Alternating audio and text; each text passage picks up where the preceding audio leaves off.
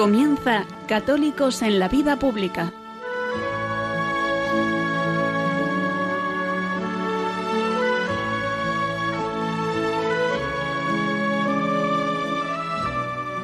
Un espacio dirigido en Radio María por Luis Zayas.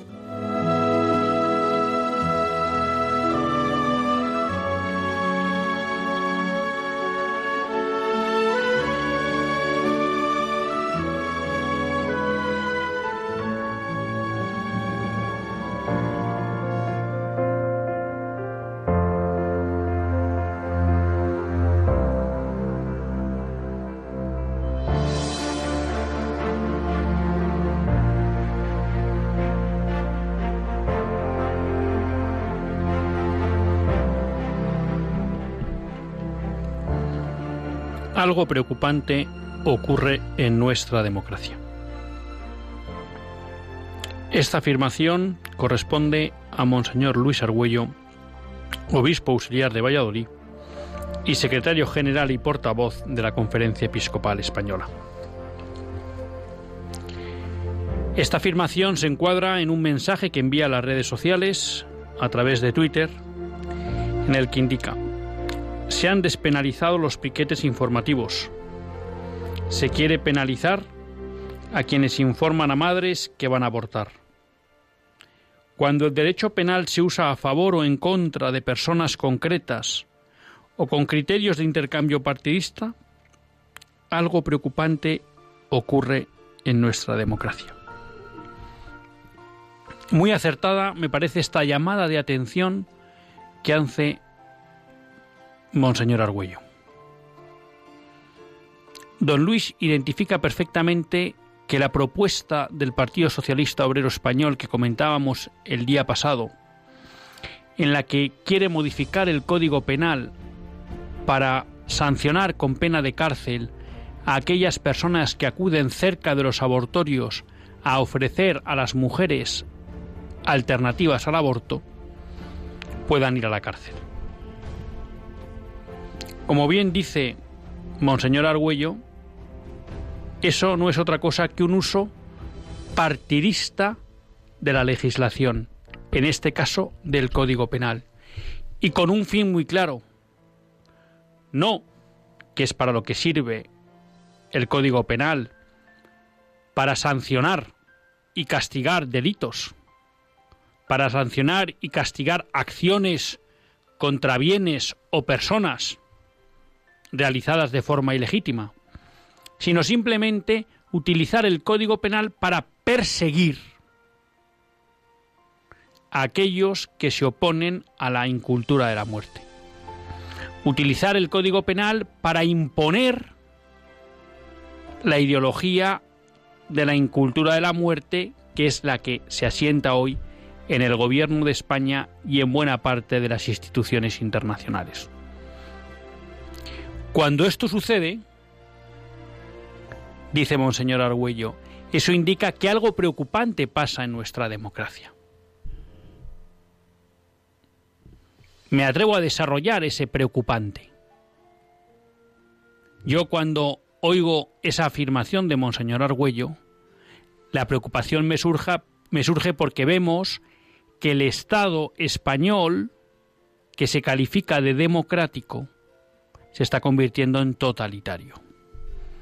Y se está convirtiendo en totalitario porque a través de las leyes lo que busca es expulsar al que no comparte la ideología del Estado.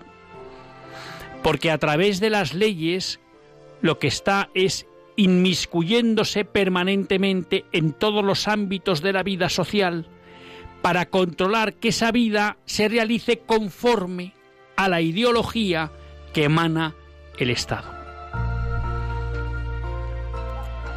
Y hemos visto este ejemplo del Código Penal, pero hemos traído a este programa también la ley del menor. Hemos traído a este programa también las sucesivas leyes LGTBI que se han aprobado en muchas comunidades autónomas, la última en la comunidad canaria, y sé que tengo con ustedes el compromiso de tratarla en próximos programas, aprobada por cierto por Podemos, Ciudadanos, PSOE Coalición Canaria y Partido Popular. Pero es que podríamos seguir con la reforma de la ley del aborto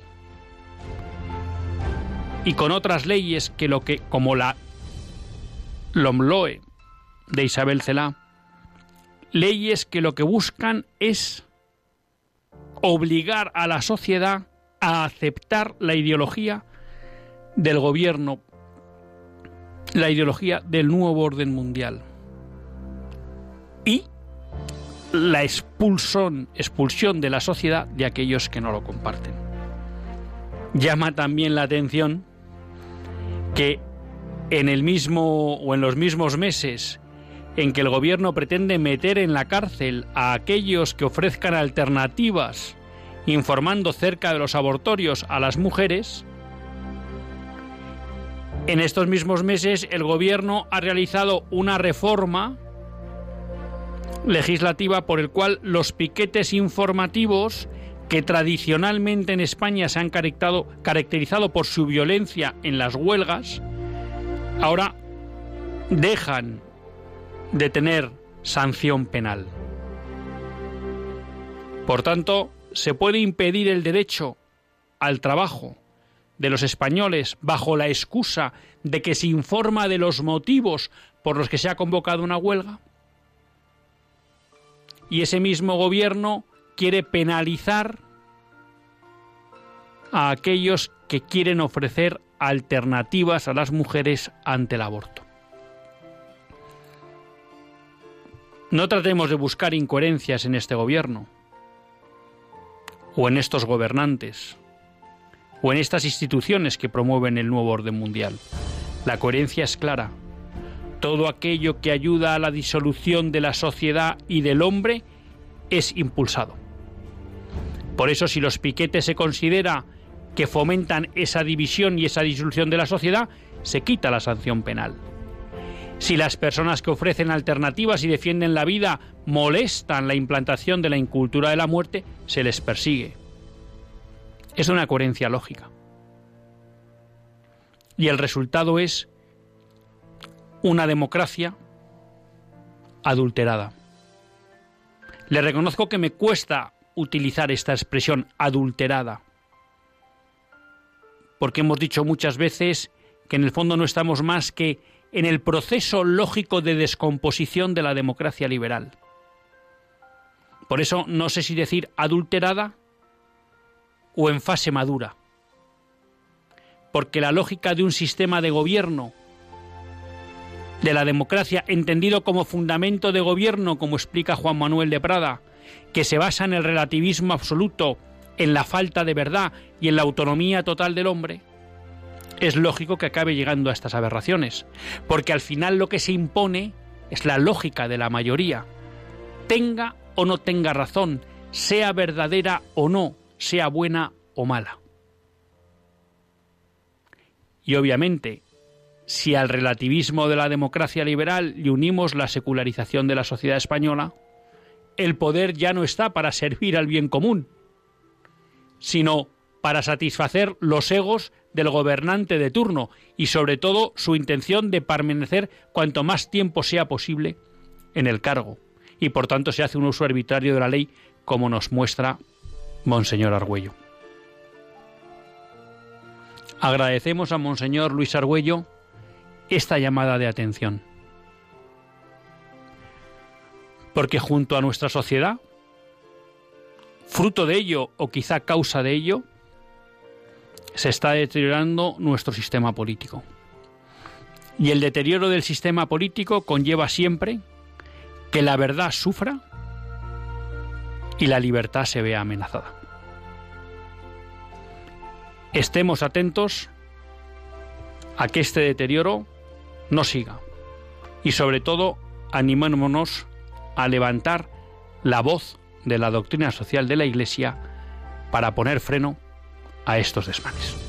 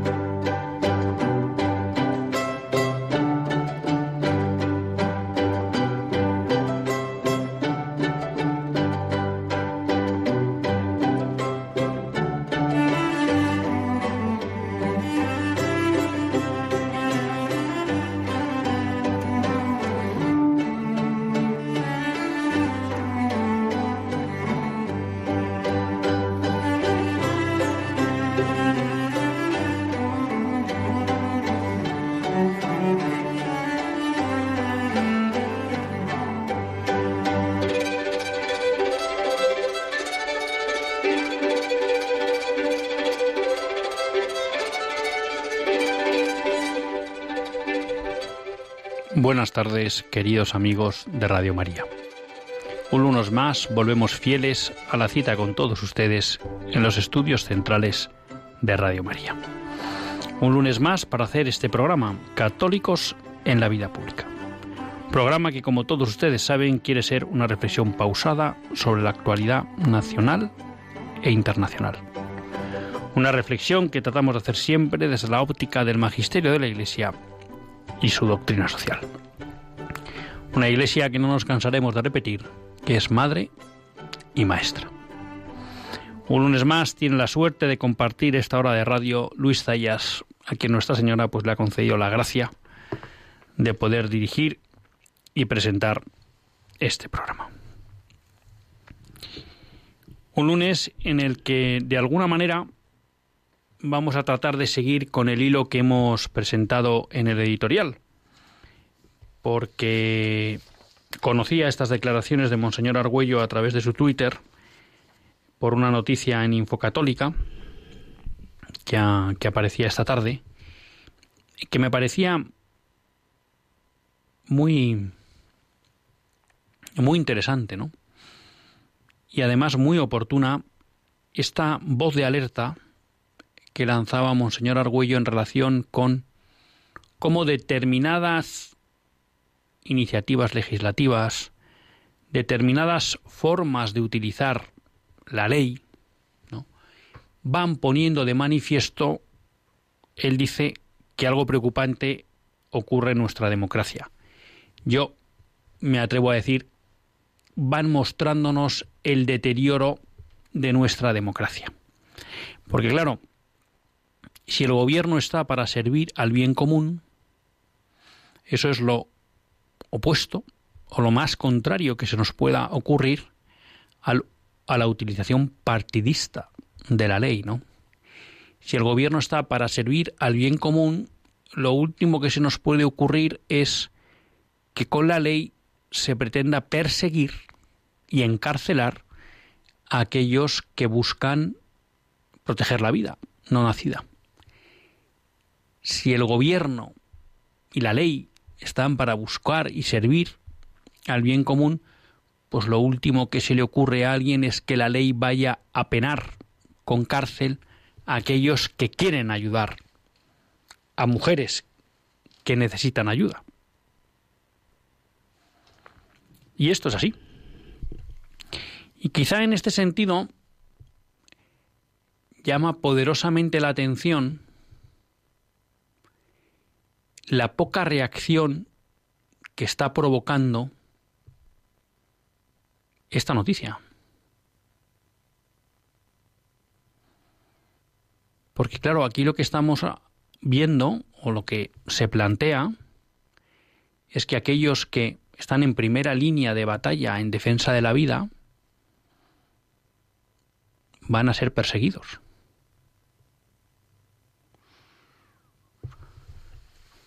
¿Qué pensaríamos como sociedad si en el caso de la Alemania nazi o en el caso de la Unión Soviética con los gulags hubiera gente que se hubiera puesto delante de los campos de concentración nazis o de los gulags soviéticos para impedir que pudieran entrar más judíos, más sacerdotes católicos, más perseguidos por el régimen nazi en los campos de concentración o en los gulags por el régimen soviético. E incluso que se avinieran, entre comillas, ¿no? como a pactar con los carceleros para tratar de dar una segunda oportunidad a esa gente que querían encarcelar. ¿Qué nos parecería si el gobierno nazi o comunista, que seguro que tuvo leyes en ese sentido, o las sacara, ¿no? Diciendo, todos aquellos que intenten evitar que una persona vaya a un campo de concentración, a un gulag, tendrán penas de cárcel. Nos parecería la mayor aberración del mundo, ¿no? Y en el fondo, nos parecerían unos héroes aquellos que hubieran dado el paso de intentar impedir que pudieran entrar más personas en los campos de concentración, que eran campos de muerte, o en los gulags. Bueno, pues hoy en España hay muchos españoles que de forma absolutamente pacífica tratan de salvar vidas, ofreciendo a las madres una alternativa frente a la que le ofrece el Estado y la sociedad, que es mata a tu hijo.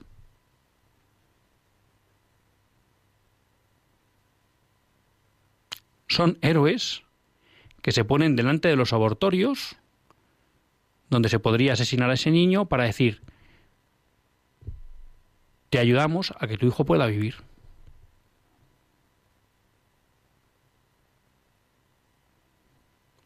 En el fondo, me atrevería a decir que son los más valientes, ¿no? Porque son esos que son conscientes de que hay vidas en peligro y se ponen allí donde, puedan, donde pueden evitar la muerte de esos inocentes, ¿no? Y el Estado les paga ese, esa labor persiguiéndoles, bajo la amenaza de persecución. Si nos hubieran parecido héroes los que se hubieran interpuesto ante los gulags o ante los campos de concentración para que no entraran más prisioneros, y nos hubiera parecido tremendo que los regímenes soviético o nazi los hubieran perseguido, ¿por qué no concedemos esa misma categoría a aquellos que desgastan su vida por ofrecer alternativas a las mujeres al aborto? ¿Por qué no arde nuestro corazón de indignación cuando vemos que un gobierno les quiere perseguir? Quizá ese algo preocupante que pasa en nuestra democracia que marca Monseñor Luis Argüello se deba también a que algo preocupante está pasando en nuestros corazones y en nuestras conciencias.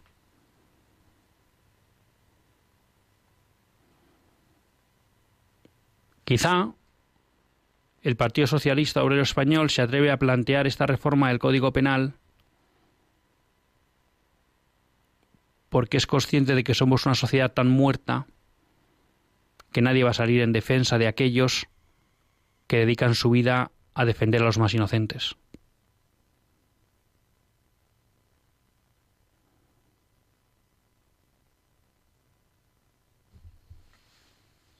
Me hace pensar, me hace pensar esta alarma que lanza Monseñor Argüello.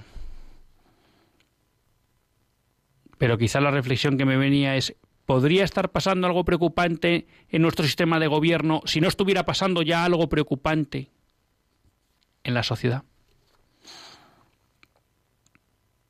Creo que a esto tenemos que darle, que darle una vuelta, pero agradecemos la valentía de y la clarividencia de Monseñor Argüello a la hora de identificar las amenazas que suponen este tipo de acciones legislativas. Claro, estamos hablando de un deterioro de la democracia. Un deterioro que personalmente puedo estar equivocado, yo considero natural, visto los fundamentos sobre los que se construye el sistema democrático liberal que como ya he dicho es el relativismo que incluye a su vez la secularización de la sociedad, porque la propia evolución del sistema democrático acaba fomentando la secularización de la sociedad. Lo comentábamos hace unos programas en relación con el, libro de Legutko, este polaco, que explicaba un poco su experiencia, por un lado, bajo el régimen comunista y luego con la llegada de la democracia liberal. Y repito, aquí creo que hay que, lo hemos explicado muchas veces, ¿no? Pero creo que es importante repetirlo. Aquí hay que distinguir en lo que se entiende la democracia como forma de gobierno, el hecho de que la democracia puede ser un sistema para elegir quién ejerce el poder, quién ostenta el poder, y otra cosa es la democracia como fundamento del gobierno, que en este caso ya estaríamos hablando de la democracia liberal, porque no solo es una forma para elegir los gobernantes, sino que lleva implícita toda una ideología eh, de cómo es y debe configurarse la comunidad política. Y entonces, en esta, en esta reflexión que surgía o que me provocaba las palabras de Monseñor Argüello, me hacían recordar una entrevista que había leído también en, en Infocatólica a Javier Barricoa. Javier Barricoa es profesor de Sociología de la Universidad Batoliva, miembro de la comunidad tradicionalista carlista y bueno, y una persona pues muy prolífica en el mundo de los libros, de las conferencias. Yo les recomiendo siempre que encuentren algo de él, pues que lo lean porque siempre aporta. Siempre aporta. Hay un montón de vídeos en internet con conferencias suyas de las que uno pues siempre aprende porque más tiene esa capacidad de que a lo largo de su vida pues ha abordado multitud de, de cuestiones, ¿no? Bueno, le hacían una entrevista a raíz de un libro suyo que ha sacado nuevo, Escolios para el combate. Últimamente se están poniendo muy de moda los los escolios, ¿no? Al estilo de este pensador colombiano que ahora no, no me va a salir el nombre, pero cada vez hay más libros de, de escolios, ¿no? Bueno, ya le he escrito un libro de escolios, escolios para el combate. Bueno, y una de las preguntas que le hacían en, en la entrevista era en relación con las categorías de derecha e izquierda. Y él decía que él no, no reconocía esas, esas categorías, ¿no? Al final, el titular que introduce la entrevista es La lucha es tradición frente a revolución. Dejemos de decir derechas e izquierdas. Y él a la pregunta dice exacto, nunca me he considerado ni de derechas ni de izquierdas, ni de aquellos populismos que pretenden superar esta dialéctica, pero fracasan en proponer una vía moralmente aceptable. En el libro hay sendos artículos para reflexionar sobre los sentidos ocultos de la derecha y la izquierda. Ante ellos prefiero contraponer las categorías trascendencia frente a inmanencia. La derecha, por definición, es un plano inclinado hacia la izquierda Cualquier programa de partidos conservadores actualmente es más de izquierda que la izquierda de hace 40 años. A eso algunos le llaman progreso. Yo prefiero como definirlo como deslizamiento hacia el vacío. En resumen, como se describe en unos artículos, la llamada derecha es la derecha de la izquierda. Bueno, y a mí me parecía, es verdad que siempre que hablamos un poco, no de política, pero sí de partidos políticos, pues yo sé que eso a veces genera un poco inquietud o, un cierto disgusto, ¿no? En, en parte la audiencia. ¿Por qué? Bueno, porque uno quiera que no, pues de alguna manera eh, podemos decir que la, que la política de partidos, ¿no?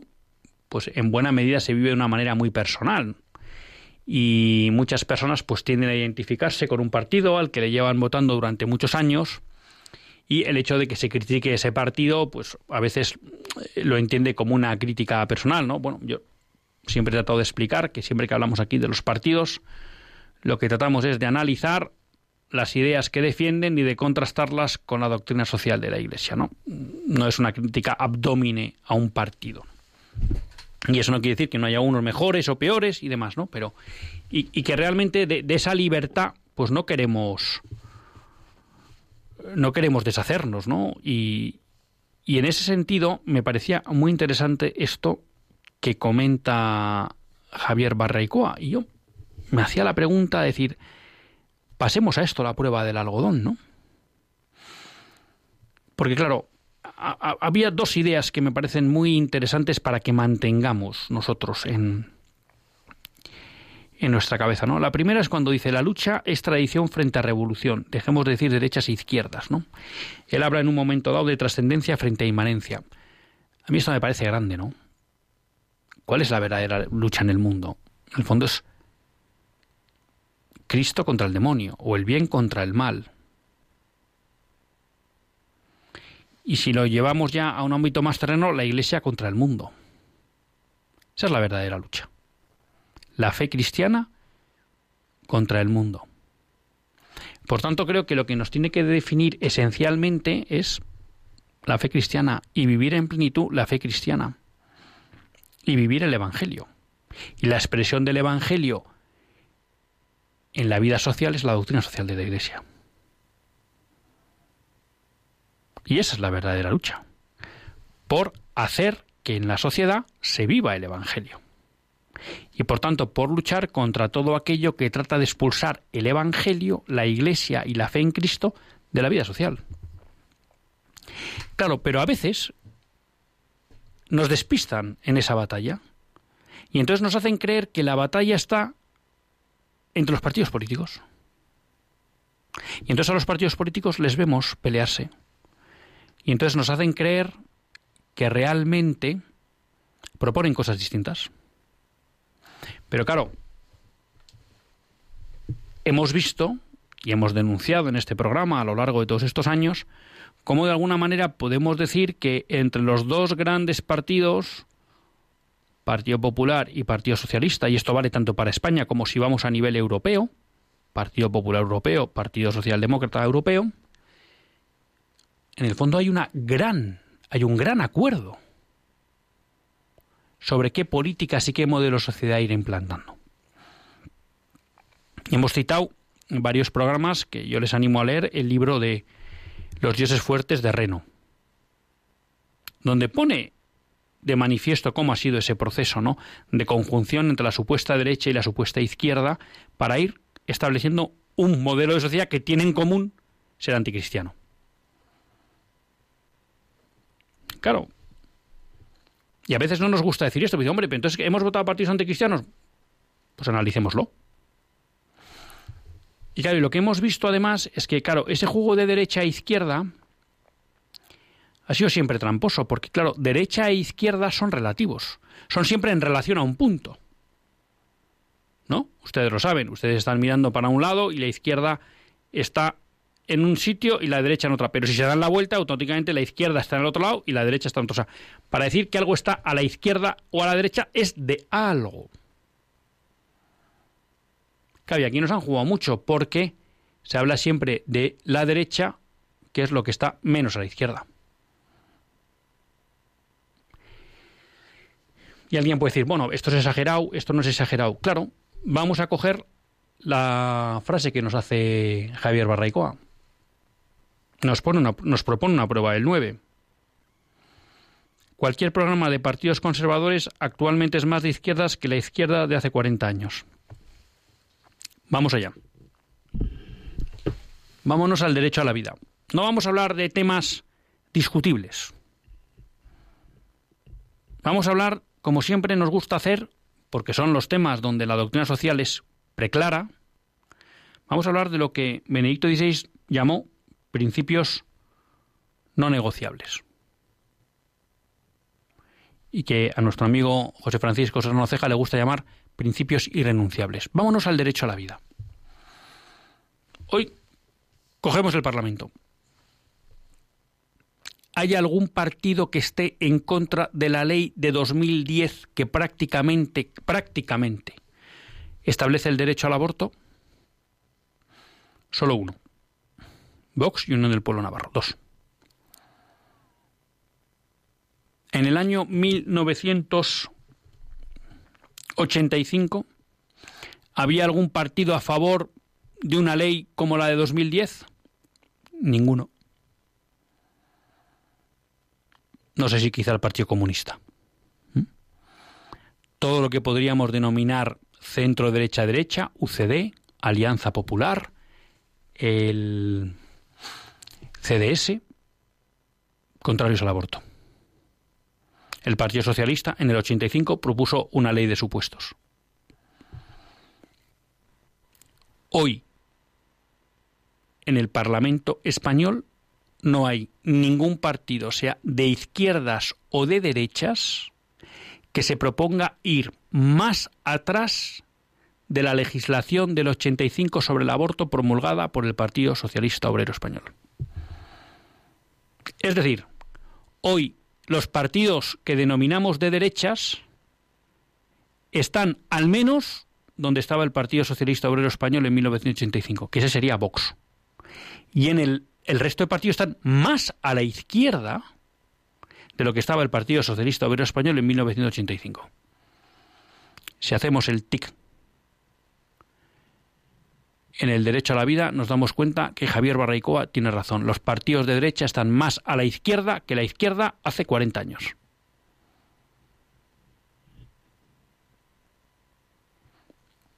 Nos vamos a la defensa de la familia. Tenemos una ley del divorcio express. Eso no lo proponía ningún partido en el año 85. La izquierda quería facilitar el divorcio, pero no llegó a eso. Y la derecha era contraria a facilitar el divorcio. Bueno, no he llegado a decir un dato que se me ha olvidado en relación con el aborto. Alianza Popular presentó un recurso de inconstitucionalidad contra la ley del aborto del 85, entre cuyos firmantes estaba José María Aznar, que luego no hizo nada contra el aborto. ¿Eh? Esa ley que él recurrió por inconstitucional, él la mantuvo y permitió que se duplicaran el número de abortos. Fíjense dónde está o cómo cambia la derecha de sitio. Bueno, volvemos a la familia. Bueno, hoy hay algún partido en el Congreso de los Diputados que proponga eliminar la ley del divorcio express? No, ninguno.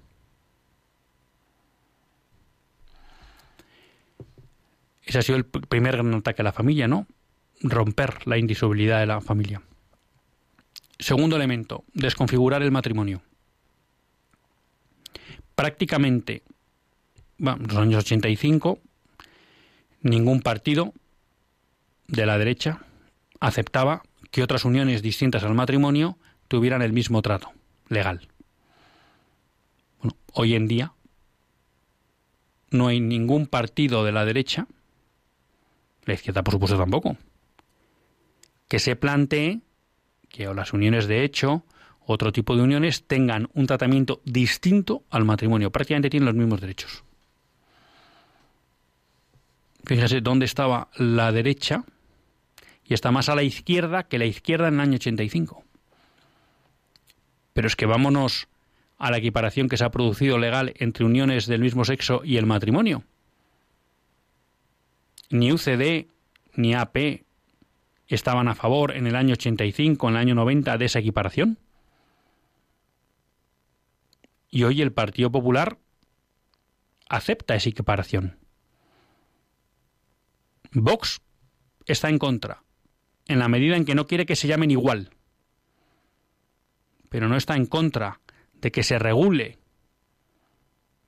la unión entre personas del mismo sexo, cosa que Alianza Popular o Partido Popular en los años 90 no aceptaba, primeros de los 90.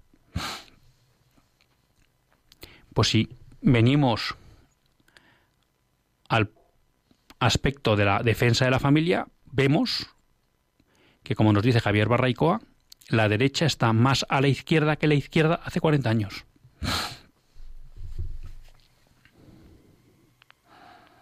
Nos vamos a la, a la, a la libertad de educación.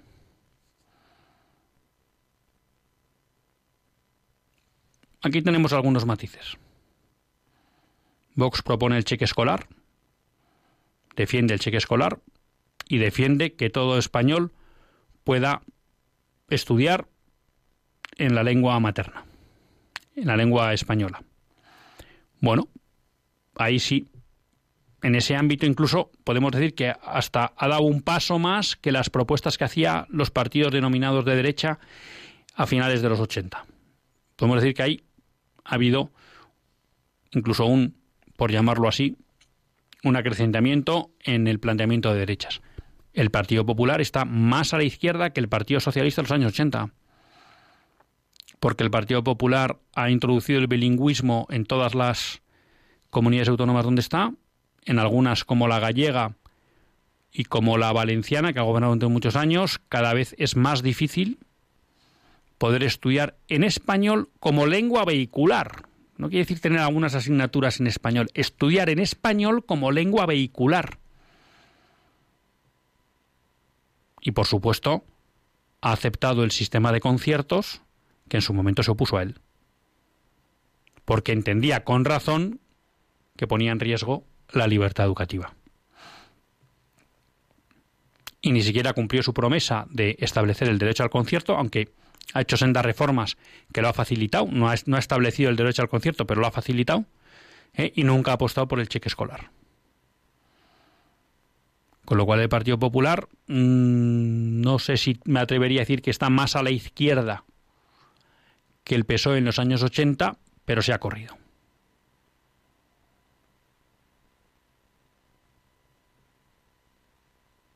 Bueno, pues ahí tenemos, en defensa de la vida, en defensa de la familia, en la libertad de educación, nos damos cuenta que no, que efectivamente Javier Barraicoa tiene razón, que la derecha está más a la izquierda que la izquierda hace 40 años. Luego, ¿eso qué quiere decir? Que permanentemente nos están cambiando el centro o el punto de referencia desde donde gira la propuesta de sociedad. Y entonces seguimos creyendo que como derecha e izquierda se pelean, que de alguna manera a través de ese ejercicio del voto somos capaces de frenar o de cambiar el deslizamiento que se va produciendo en el modelo social. Y no es verdad. Simplemente lo que elegimos es la velocidad con que va ese proceso. Si uno le vota al PSOE sabe que va a ir más rápido, si uno le vota al PP sabe que va a ir más lento. ¿Por qué? Porque en todo proceso revolucionario son necesarios vamos a decir, dos funciones, el que empuja y el que asienta. Y entonces, en lo que viene a ser el juego democrático, la izquierda empuja, la derecha asienta. Pero no es derecha porque haga referencia, por eso yo también estoy muy de acuerdo con Javier, son términos ya que no, no significan nada. Podríamos decir que izquierdas quiere decir que empuja y derecha que asienta y consolida. Porque si tuviéramos que ir al debate político, y en eso, bueno, hay personas más capacitadas que yo para hablar de ello, pero claro, si uno quiere hablar de derechas en, los términos clásicos, claro, pues ahí lo que estaríamos es que derecha implicaría una concepción del mundo determinada, ¿eh? muy relacionada con la existencia de un orden anterior al hombre y a la comunidad política, de que las leyes deben respetar ese orden natural, de que la iniciativa en la vida social debe estar fundamentada en la libre actividad de las personas, familias e instituciones. Bueno, y podríamos ir dando una serie de principios, pero eso hoy en día no tiene nada que ver con los partidos que se denominan de derechas. Como mucho algún punto, pero no la mayoría. Por eso no tiene sentido hablar de derechas y izquierdas, tiene razón. Y por eso nosotros, y yo creo que es el, el valor de esta manifestación que hace, declaración que hace Javier Barraicoa, lo que debemos medir es si lo que pasa construye, ayuda a construir una sociedad cristiana o no. Y lo demás debemos quitarlo del análisis porque nos despista. Y a través del juego de que sin querer todos nos ponemos la camiseta de esos partidos a los que hemos venido votando durante muchos años, pues nos despistan y nos desorientan. Y en el fondo nos utilizan. Porque gracias a nuestros votos van realizando ese proceso de transformación. Entonces, nuestro elemento de discernimiento tiene que ser claro. ¿Se está construyendo una sociedad más cristiana o menos cristiana. Si es lo primero, da igual que sean de izquierdas o de derechas, bienvenidos sean. Si es lo segundo, da igual que sean de izquierdas o de derechas. Mal bienvenidos son, o mal venidos son. Por eso me parece que tenemos que recordar un poco esa idea de, de Javier Barraicoa. La lucha es tradición frente a revolución, que es lo mismo que decir orden cristiano frente a orden anticristiano, que es lo mismo que decir iglesia contra el mundo, o fe contra el mundo. Ya ven, hoy hemos venido muy políticos a partir de esta declaración que nos había hecho Monseñor Argüello alertando del deterioro de la democracia.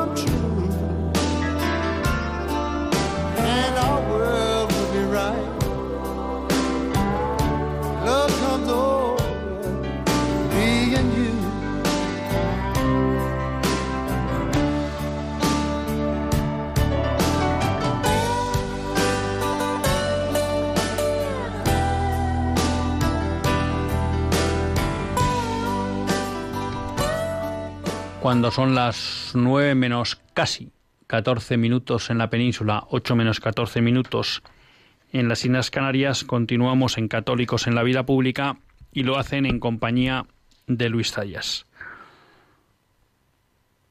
Hay veces que sin querer he de reconocer como que el guion del programa se va bailando, porque, bueno, pues había recogido también algunas noticias eh, nacionales e internacionales para compartir con todos ustedes y comentar un poco, ¿no? Tener un poco la visión de también lo que está pasando en el mundo, porque pues esta batalla que se da entre la cristianización y descristianización del mundo, pues no solo se da en España, ¿no? Y, fíjense, porque claro, traía una noticia con la que estoy escandalizado desde hace una semana y quería haberla comentado con ustedes en programas anteriores, en el programa anterior, pero no me dio tiempo. Y viene muy a colación de esto que acabamos de comentar en relación con la entrevista a Javier Barraicoa, ¿no? Y esa idea de que él no acepta esas categorías de derecha y izquierda. ¿Y por qué digo esto? Bueno, digo esto porque uno de los procesos, yo me atrevería a decir, de tradición política más fuertes que estamos viviendo en el mundo es posiblemente lo que está sucediendo en Chile. En Chile gobierna el presidente Piñera. El presidente Piñera, en principio, se supone que representa a los partidos de derechas, desde demócratas cristianos hacia la derecha. Sebastián Piñera gobernó hace, tuvo un mandato hace dos.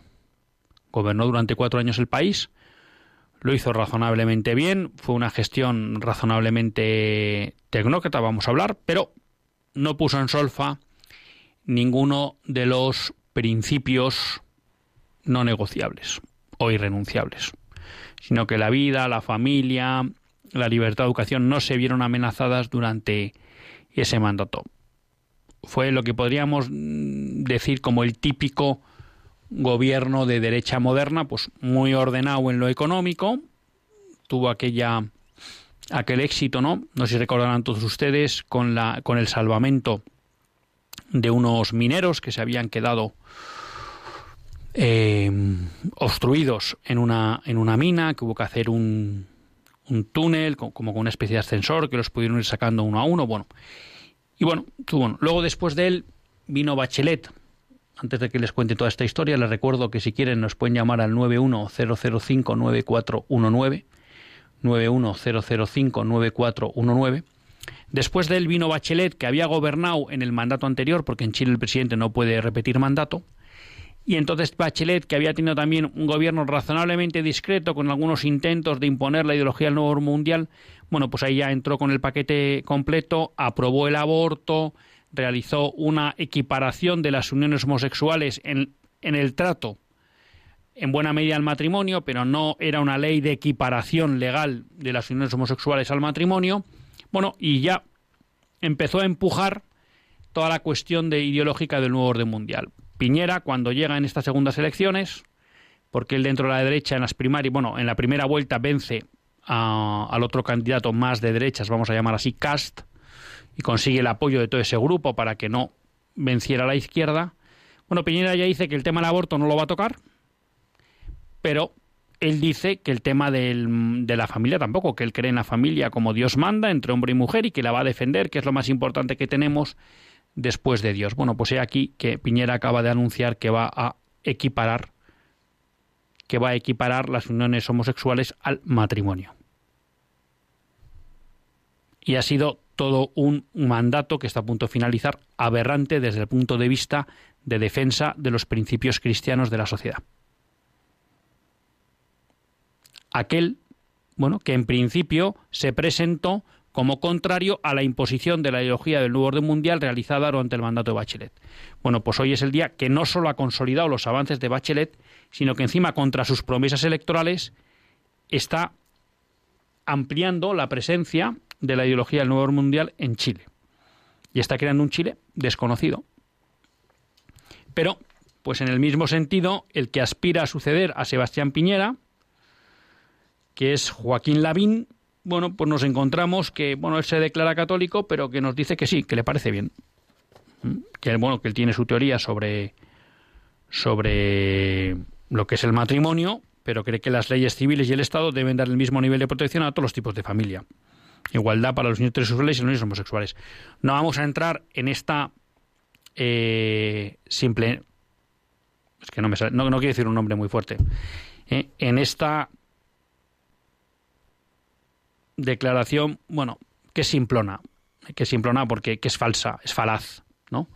La dejamos para otro día. Pero claro, pretender que las leyes reconozcan por igual la verdad que el error es no tener un mínimo conocimiento de doctrina católica y de doctrina social. Pero bueno, esto es lo que hoy se llama la derecha en Chile. Digo por un poco que encaja con lo que habíamos comentando, pero tenemos venido comentando, pero tenemos dos llamadas. Juan de Valencia, buenas tardes, Juan.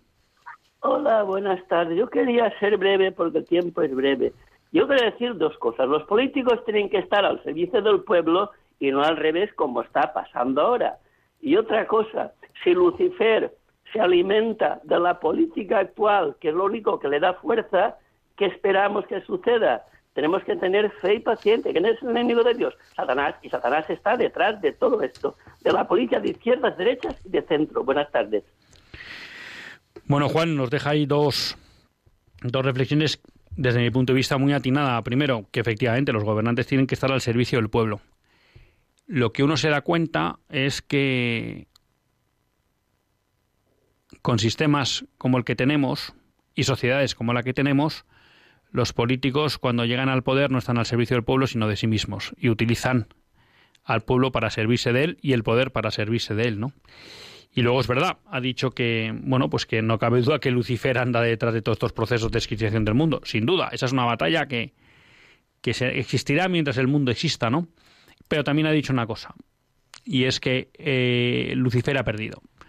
Entonces, bueno, nosotros lo que no tenemos que hacer es perder la esperanza, tenemos que seguir dando la batalla. ¿Por qué?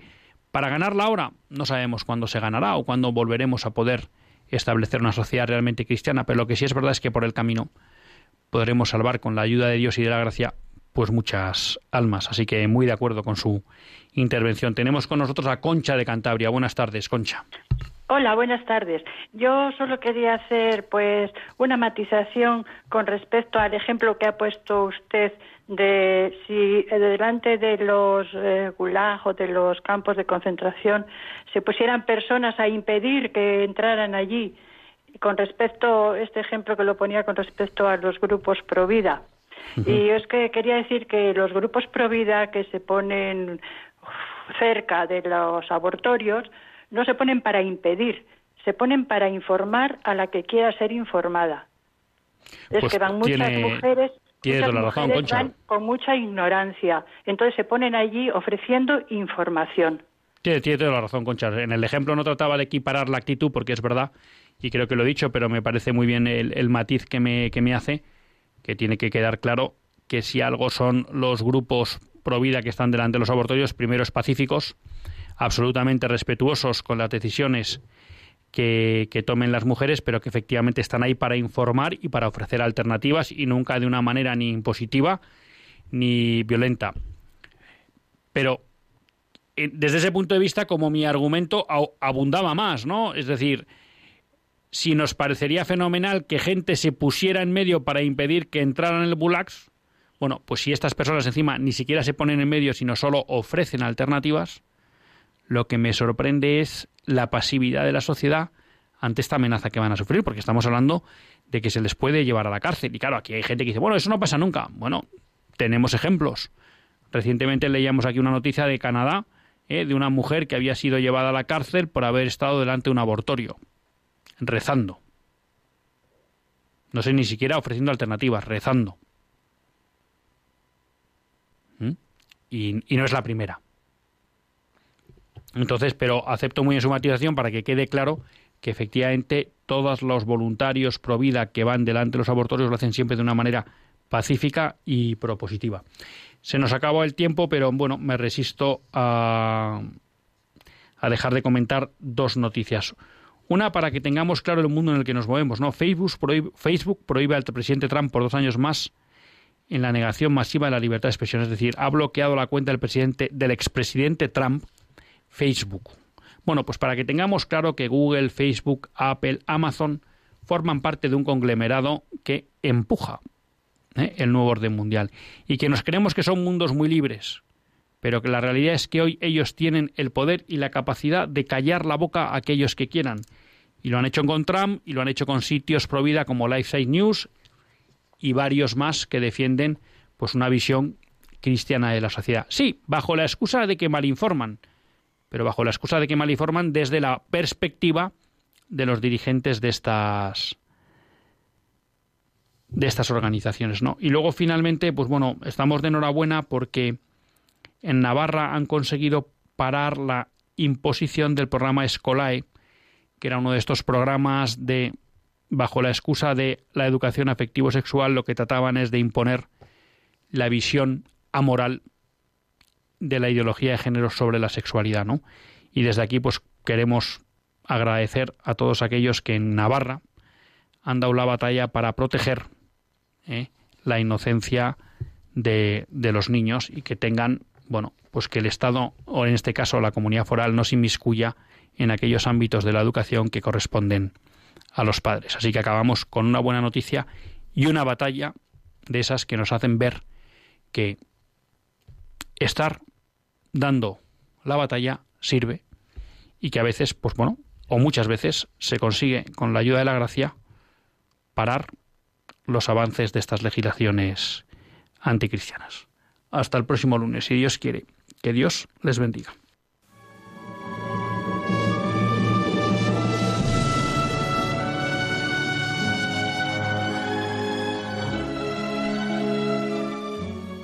Así concluye Católicos en la Vida Pública, un programa que dirige Luis Zayas.